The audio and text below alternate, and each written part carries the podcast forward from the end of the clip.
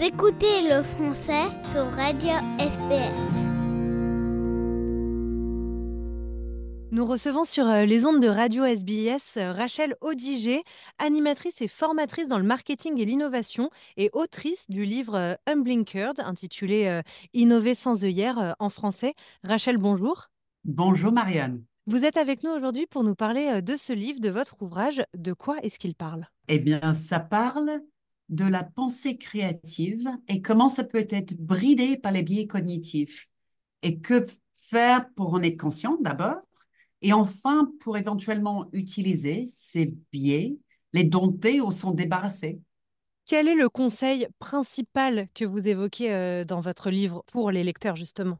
Garder les œillères, c'est comme si vous conduisez sans regarder dans les rétroviseurs. Votre champ de vision est limité. Et vous avez, comme dans une voiture, des angles morts. Et euh, dans l'innovation, vous risquez de louper des risques, mais aussi des opportunités. Et donc, je les conseille d'innover sans œillère. Donc, en fait, votre conseil principal, c'est sauter dans le vide. Allez-y, osez, foncez. C'est prendre conscience de ces biais cognitifs dans lesquels on baigne tous les jours. En fait, il faut savoir, Marianne, que euh, nous nous croyons rationnels mais il y a plus de 100 biais cognitifs qui impactent nos perceptions à tout moment. Et 36 d'entre eux ont un impact immédiat sur notre capacité à penser différemment ou à innover. Justement, vous citez euh, une centaine euh, de euh, biais, dont 36 immédiats. Est-ce que vous pouvez en citer quelques-uns juste pour aider nos auditeurs à bien comprendre de quoi vous parlez? Je me focalise surtout sur les œillères, enfin sur les biais cognitifs qui impactent la créativité je suis euh, intéressée par les biais plus amusants. Et donc, notamment, je vais prendre quelques exemples. Il y a, par exemple, le biais du statu quo. Et ça, c'est notre préférence irrationnelle pour l'état actuel des choses qui va à l'encontre de l'innovation, on peut le comprendre. Il y a aussi l'effet pipeau. Et c'est notre tendance à prendre l'idée de la personne payée onéreusement. en anglais, c'est le HIPPO, the highest paid person's opinion ça va biaiser les décisions qui sont prises parce qu'on a tendance à, écouter le chef, tout simplement. Il y a aussi quelque chose qui me touche énormément, c'est le biais, de la similitude. Encore une fois, euh, néfaste quelque part euh, pour, les gens, mais je dirais pour l'innovation. Et je définis ça comme une tendance à chercher des personnes comme nous et des idées similaires aux nôtres.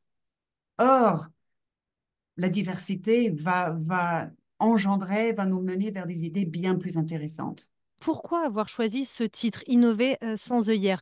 Vous nous parlez des œillères justement qui empêchent les gens euh, de d'oser, qui imposent des croyances limitantes. Mais est-ce que vous avez euh, une explication à nous donner sur pourquoi vous avez choisi ce titre en particulier? Non, absolument. La, version, comme vous l'avez dit, de, de, ce livre en anglais, c'était Unblinked. Et c'était un terme inventé que j'ai traduit par Innover sans œillères. Et comme on le sait, les œillères ont deux sens. Ce sont des pièces de cuir attachées au menton de la bride et qui recouvrent une partie des yeux d'un animal, mais c'est également tout ce qui obstrue la vue ou le discernement. Et dans le premier cas, on sait que les œillères sont là pour une raison. Elles aident le cheval à se concentrer et éviter les accidents dus à la distraction. De même, les biais cognitifs servent généralement un objectif beaucoup d'entre eux sont des raccourcis pour nous aider à, penser de manière plus efficace. Ils demandent peu d'efforts, ils sont faciles, ils sont généralement rapides. Mais cependant, ils obstruent la vue et sont un obstacle quand on essaie de réfléchir ou agir autrement. Et Rachel, on le disait en introduction, vous n'êtes pas écrivaine de base, hein. vous êtes euh, animatrice et formatrice dans le marketing et l'innovation. Qu'est-ce qui vous a poussé à écrire ce livre? Justement, c'est de voir autour de vous, et peut-être vous la première, les personnes euh, être euh, victimes, si je puis dire, de ces biais? J'ai toujours travaillé autour de l'écrit. J'ai été dans le journalisme pour les entreprises, dans le marketing, dans la communication. Mais je pense que j'ai eu l'opportunité par le Covid et je me suis mise à, bloguer. Et puis le confinement m'a vraiment euh, donné le temps de me poser et aller plus en profondeur dans un sujet qui me passionnait. mais je pense aussi que je suis dans la créativité. Je travaille dedans et pour moi, la créativité, c'est quelque chose de généreux. Et un livre l'est aussi. Et d'ailleurs, les lecteurs me disent que c'est un livre généreux.